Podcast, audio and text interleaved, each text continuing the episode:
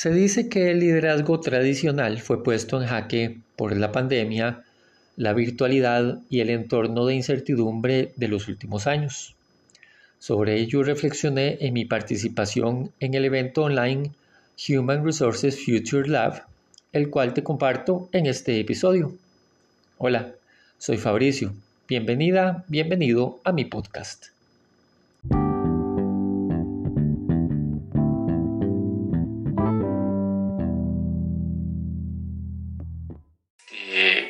Muchísimas gracias a los que nos han acompañado hasta ahora.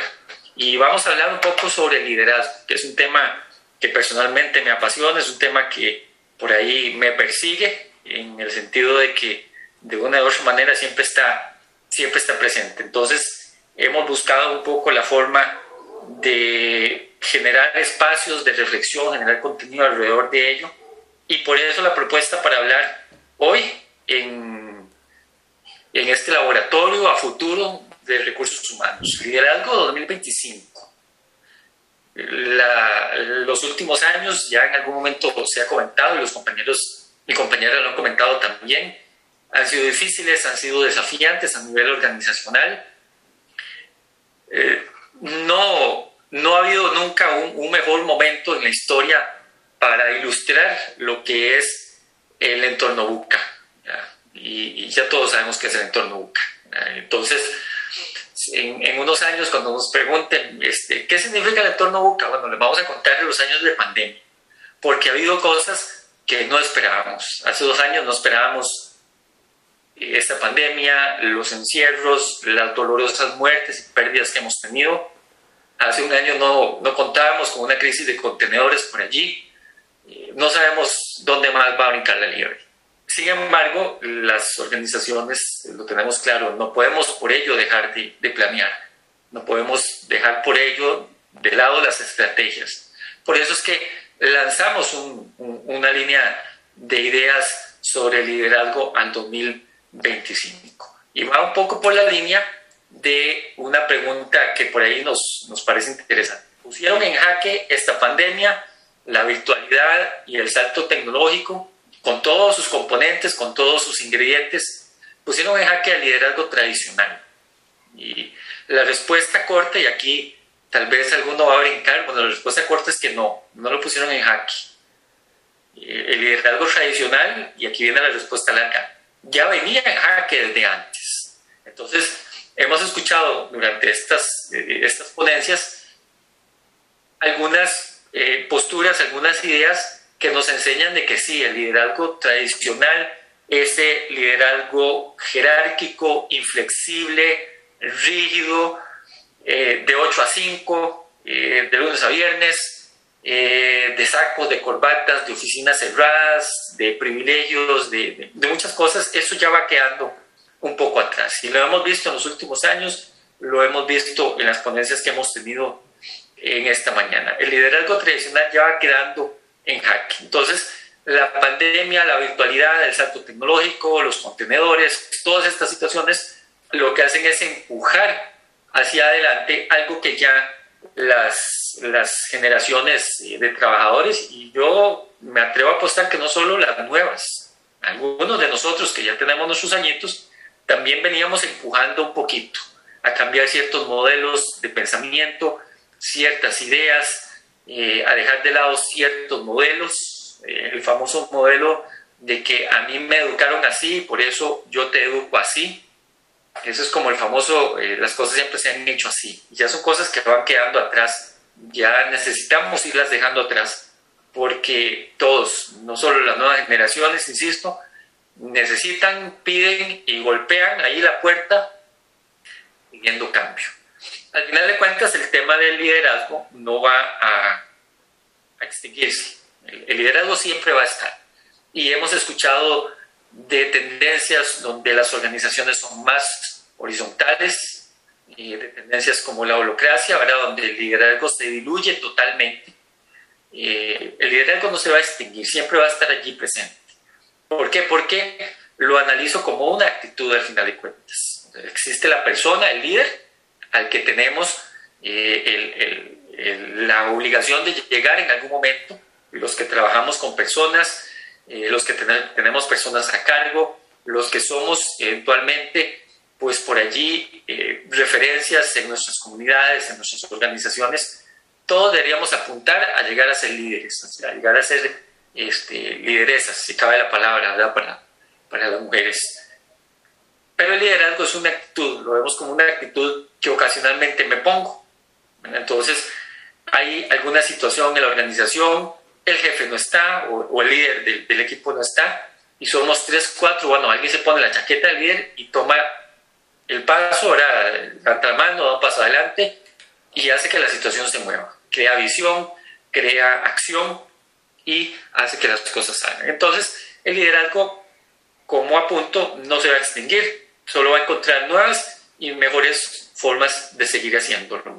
Porque al final de cuentas, siempre necesitamos resultados, siempre necesitamos estrategia, siempre necesitamos visión, que alguien nos influencie, que alguien sirva al resto de la organización y pueda hacer las cosas. Y aquí estoy apuntando no solo a un departamento de recursos humanos, aquí estoy apuntando también a los jerarcas, a juntas directivas, a gerentes, a, los dueños de las organizaciones. Aquí necesitamos empezar a reinventarnos. Aquí ya no vale eso de que siempre las cosas han sido así y que yo no voy a cambiar y este es mi estilo. Nuestro estilo tiene que ir cambiando, así como, como nosotros a nivel físico vamos cambiando y que ya nos empiezan a salir canas y eso es señal de madurez. Bueno, ¿cuáles son las señales de madurez que hay en nuestro liderazgo? ¿Cómo vamos a ir desarrollando nuestro liderazgo de cara al futuro? Acá, entonces, la reflexión es que el reinventarse ha dejado de ser una opción. Se ha convertido en una cuestión de supervivencia. Y ya lo hemos anotado. La necesidad de ofrecer algo diferente para temas de retener talento, temas de atraer talento. Entonces, a partir de ahí empieza todo este, todo este tema las organizaciones tenemos, incluso a nivel global, como empresa, como organización, dar pasos en el tema de la reinvención del liderazgo. Es importante tener en cuenta que muchísimas organizaciones en el mundo, y, siempre se tira a las, a las tecnológicas, a las startups, a todo este tipo de empresas que van dando eh, pasos adelante, van a la, a la vanguardia de muchas de las ideas, de las tendencias en formas de trabajar, en las formas de hacer las cosas. Bueno, algunas de ellas vamos a compartirlas en los, en los próximos minutos y también muy importante, de qué forma la gestiona el liderazgo, porque es muy sencillo proponer algo y que alguien lo, lo, implemente, lo implemente, ¿verdad? implante en la organización y, y listo. Pero también el liderazgo tiene que tomar parte activa de esto. Y nuevamente, liderazgo hablo acerca de la gente que tiene eh, influencia, que tiene una posición, que invita incluso a aquellos otros, yo les llamo líderes emergentes, que tal vez no tienen la posición de líder, pero tienen la actitud, tienen las ganas, tienen el deseo, tienen la, la forma de resolver las cosas, son creativos, innovan, resuelven problemas, no les da miedo meterse a, la situación, no les da miedo levantar la mano, no les da miedo aportar. Ese tipo de personas son las que necesitamos desarrollar y son las personas que tenemos que apoyarnos también para desarrollar algunos de estos tipos de formas de trabajo. Eh, el entorno nos obliga, la situación nos obliga a estar más, eh, en Costa Rica decimos despabilados, más pendientes de cómo se hacen las cosas. Pues bueno, hay algunas ideas para que lo podamos ir haciendo y podamos, eh, ¿por qué no?, empezar a implementarlo en nuestras organizaciones. La primera es más obvia. Dígale adiós, goodbye, adeu, sayonara, la estructura jerárquica y piramidal. Entiéndase que siempre va a haber alguien a la cabeza, siempre va a haber alguien que tome eh, ciertas decisiones. No podemos eh, dejar a veces, eh, si somos una organización que produce calzado, no, vamos a, a un productor, bueno, no, pasemos a vender plantas. Bueno, no se puede, no tenemos eh, el capital, no tenemos tal vez el equipo para hacer ese tipo de cambios. Entonces, siempre va a haber algún tipo de liderazgo, pero vamos a dejar de lado ya esa, estructura piramidal, donde estaba uno y el otro y el otro, y el y estaba Fabricito Pons, y al, final el que rema, el que hace todo. Le damos más bien la bienvenida a las redes de equipo. Aquí el cambio del paradigma en el liderazgo es precisamente permitir entornos donde haya aprendizaje, donde haya cambio, donde haya la posibilidad de equivocarse sin miedo a hacerlo. Habrá que hacer algunas, algunos cambios, estructurar algunas políticas, pero necesitamos empezar a pasar a ese, a ese aspecto. Trabajamos como equipo, no como un grupo de, de personas. Y facilitamos también la interiorización de esos aprendizajes. La siguiente, desarrollamos proyectos con sentido y propósito y valores ambiciosos. Es importante que nuestros equipos de trabajo, es importante que en nuestras organizaciones, todos, desde la persona con el puesto más humilde, si, existiera algún puesto más humilde que otro, eh, pero para ilustrarlo, es importante que a partir de allí tengan clara cuál es su posición, cuál es la importancia de lo que ellos realizan.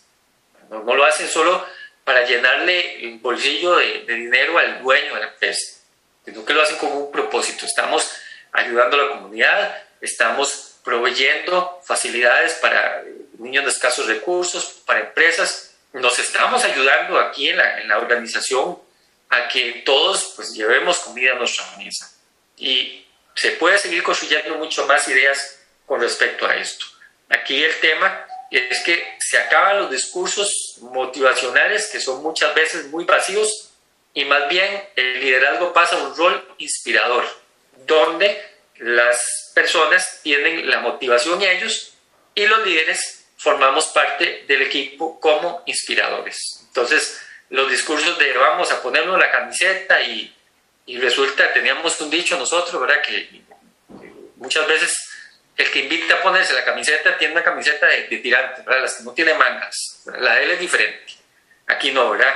Aquí ya la motivación, la camiseta, todos la tienen por igual en la organización. Pero es porque la gente se siente inspirada y se siente motivada y se siente con propósito, que eso es algo importantísimo. En la era actual no, caben, no, caben, no caben los planes rígidos, inamovibles, pero sí experimentamos si trabajamos, si nos adaptamos constantemente. Entonces, ese famoso discurso de vamos, tenemos que salir de la zona de confort, ya eso está quedando atrás. Ya como líderes tenemos que empezar a vivir y a influir de forma que le demos la bienvenida y abracemos a la incertidumbre, abracemos al cambio, abracemos la volatilidad. Y en eso eh, suena divertido y suena retador, porque quizás nosotros mismos lo, encontramos difícil. Sin embargo, ese es el, discurso que, pensando a futuro, ese es el, discurso que hay que empezar a, abrazar, porque el ejemplo, la inspiración, eh, la visión empieza con el liderazgo. Entonces, a partir de allí, tenemos que empezar a, trabajar.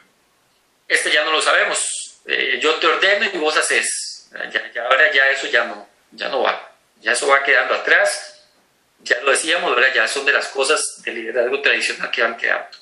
Ahora pasamos a predicar con el ejemplo. Los líderes, eh, o más bien los jefes, apuntaba Ingrid eh, en, la, sesión anterior, eh, ya no hay jefes, ya hablamos de líderes. Y si vamos más allá, de, coaches, de entrenadores, de personas que te ayudan de llegar a este punto de conocimiento, de actividad profesional y te llevan hasta acá. libertad y confianza, mucho mejor que trabajar con reglas y control. Se acaba aquello de revisar las cajas chicas y, hasta eh, faltan 10 centavos. ¿Qué se hicieron? Esas cosas van quedando atrás. Es dar libertad, dar confianza. Claro, necesitamos un trabajo previo de eh, establecer nuestros valores, establecer nuestros planes de trabajo, establecer los lineamientos en los que vamos a trabajar. Es como marcar la cancha vamos a entrar a jugar fútbol, a entrar a jugar básquet, que nos gusta, o vamos a correr, los que, los que nos gusta también correr, y vamos a correr de aquí hasta aquí. Durante este trayecto podemos trabajar a gusto, vamos a trabajar con confianza, vamos a trabajar con libertad. Entonces, ese trabajo previo es necesario para dar libertad y confianza, pero siempre va a dar mejores resultados que con reglas, que con control, que los famosos micromanagement, de que esas cositas y, hay situaciones por ahí ¿verdad? que necesitamos empezar a, a trabajar. Aquí es importante hacer la salvedad de que quizás no aplique para todos los puestos de trabajo en la organización. Tal vez eh, necesitamos tener a alguien con un horario establecido, era el, famoso 8 a 5, eh, necesitamos tenerlo allí. Pero aún así, dentro de, las, de la estructura física de nuestra organización, ¿cómo empezamos a trabajar con libertad y confianza? A transmitir esos valores, que aunque haya que ir a la oficina de lunes a viernes y los sábados a la mañana, pero aún así tenemos y ofrecemos como líderes la libertad y la confianza para poder trabajar y desarrollar eh, nuestras actividades eh, diarias del, del quehacer. Transparencia total frente a las informaciones confidenciales en las empresas. Habrá ciertos puntos críticos, habrá ciertas situaciones, pero para nadie va a ser un secreto que si estamos vendiendo menos zapatos, la situación está difícil. Entonces, ocultarlo, negarlo, o, o, peor aún, mentir con respecto a eso, no es una buena idea, porque la gente, nuestra gente sabe, nuestra gente ve las cosas, por eso los contratamos, porque son buenos, por eso están con nosotros, porque son personas capaces, son capaces, están capacitadas para hacer bien las cosas, incluso por encima de nuestras propias capacidades, por eso nos rodeamos de gente buena. Entonces, ser transparentes, hablar las cosas de frente. Eso ayuda a crear compromiso, a crear lealtad, especialmente si ven que nosotros les estamos aportando.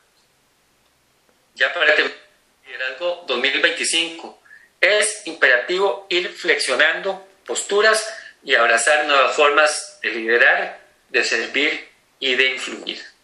Ya lo que no apoya, lo que no ayuda al desarrollo de las personas eh, ya va quedando atrás. Es necesario enfocarnos en esto. Y es algo que decía al principio, son cosas y son actitudes y son habilidades que las generaciones nuevas vienen demandando. Los que tenemos ya nuestros añitos también las queremos ver, también queremos espacios para poderlas practicar. Queremos espacios donde podamos nosotros, de nuestra experiencia, poder aportarle a los muchachos nuevos, a la gente nueva que viene a las empresas. Entonces, necesitamos ese tipo de espacios para ir trabajando. ¿El desafío cuál es? Abrazar esas nuevas posturas, ir dejando de lado, eh, ir aprendiendo cosas, ir desaprendiendo cosas que no nos sirven, que no nos ayudan y que por el contrario, pues por ahí alejan a las organizaciones y a la gente de tener éxito de salir adelante y de que logren realmente los objetivos que la empresa busca. Entonces, esa es eh, la propuesta, ese es el desafío. Liderazgo 2025, vamos en la línea de influir, de servir y de empezar a crear mejores organizaciones y, y ir a la vanguardia. ya no nos vamos a quedar atrás, vamos a ir un poquito más hacia la vanguardia. Agradecerles a todos, llegamos ya al final.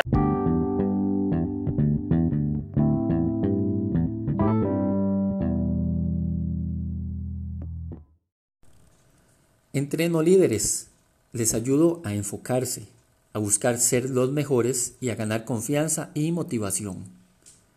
Estoy para servirte. Si querés conocer más de mí, podés visitar fabricioponce.com y acompañarme también en mis redes sociales. Gracias por acompañarme hoy. Pronto un nuevo podcast. Hasta entonces.